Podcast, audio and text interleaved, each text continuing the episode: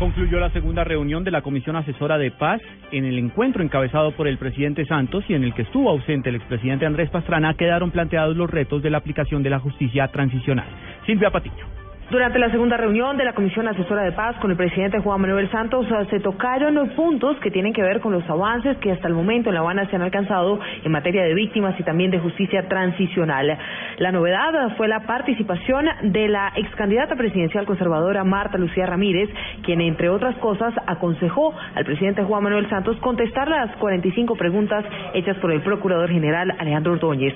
También dijo que la justicia transicional no se puede limitar a comisiones de la verdad Ah, la justicia transicional necesita una justicia que opere eficazmente, que obviamente exija pues la aplicación la ley nacional e internacional. Por su parte, la presidenta del Pueblo Democrático, Clara López, dijo que durante el encuentro todos expusieron eh, sus criterios de manera autónoma sobre los puntos que aún están pendientes en los diálogos con las FARC.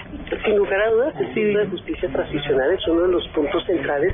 Sobre eso lo que recibimos fue un informe y pienso que sobre este tema tenemos que profundizar todos para ahí sí poder pensar en dar consejos.